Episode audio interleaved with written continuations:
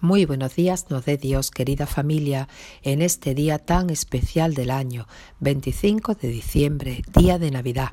Soy Lola, laica casada de la familia misionera Verbum Dei de Badajoz.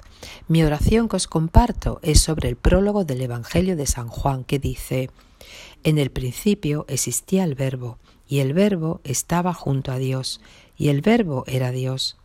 Él estaba en el principio junto a Dios. Por medio de Él se hizo todo y sin Él no se hizo nada de cuanto se ha hecho. En Él estaba la vida, y la vida era la luz de los hombres. Y la luz brilla en la tiniebla, y la tiniebla no lo recibió.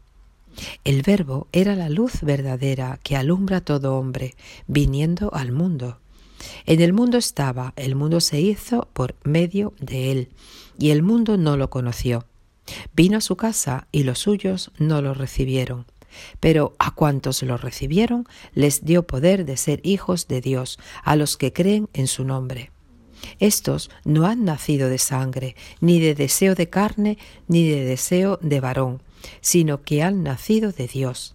Y el Verbo se hizo carne y habitó entre nosotros, y hemos contemplado su gloria, gloria como del unigénito del Padre, lleno de gracia y de verdad.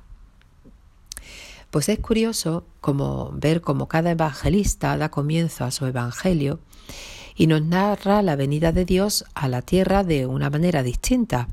Por ejemplo, San Lucas lo hace desde la referencia de la Virgen María, San Mateo desde la de San José, San Marcos comienza con el profeta Isaías, pero Juan es mucho más profundo y por algo le llaman el teólogo.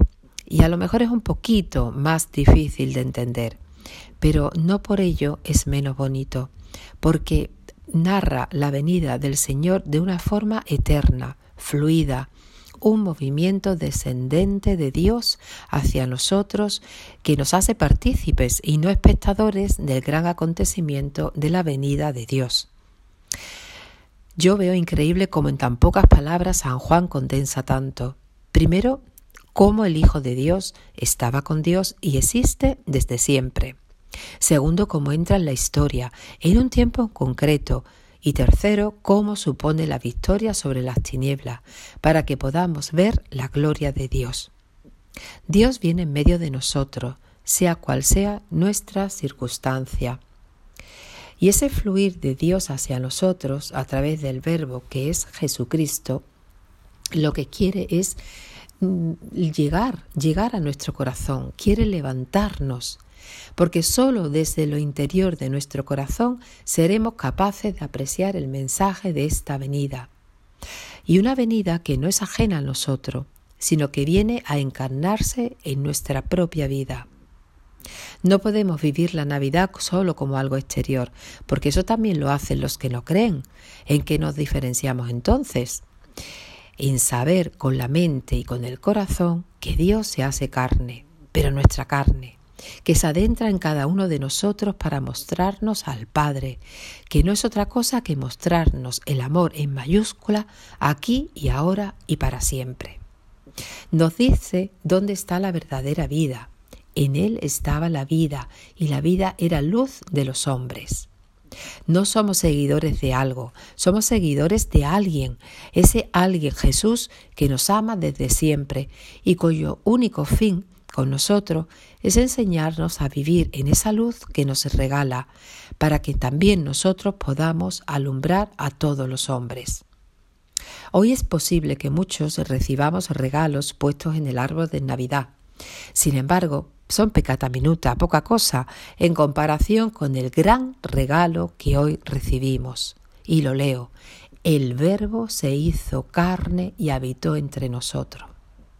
Quizá entre el ajetreo, pues no nos demos cuenta, o lo vivamos como algo que recordamos del pasado, hacemos memoria de un suceso, pero es que no es solo del pasado, está sucediendo aquí y ahora cuando lo recibimos. Y para colmo tenemos otro regalo aún mayor. Les dio poder de ser hijos de Dios a los que creen en su nombre. Pues hermanos, lo somos. Ese es el gran regalo y esa es la buena nueva para este día. Os deseo de corazón que disfrutéis de este regalo. Feliz Navidad a todos.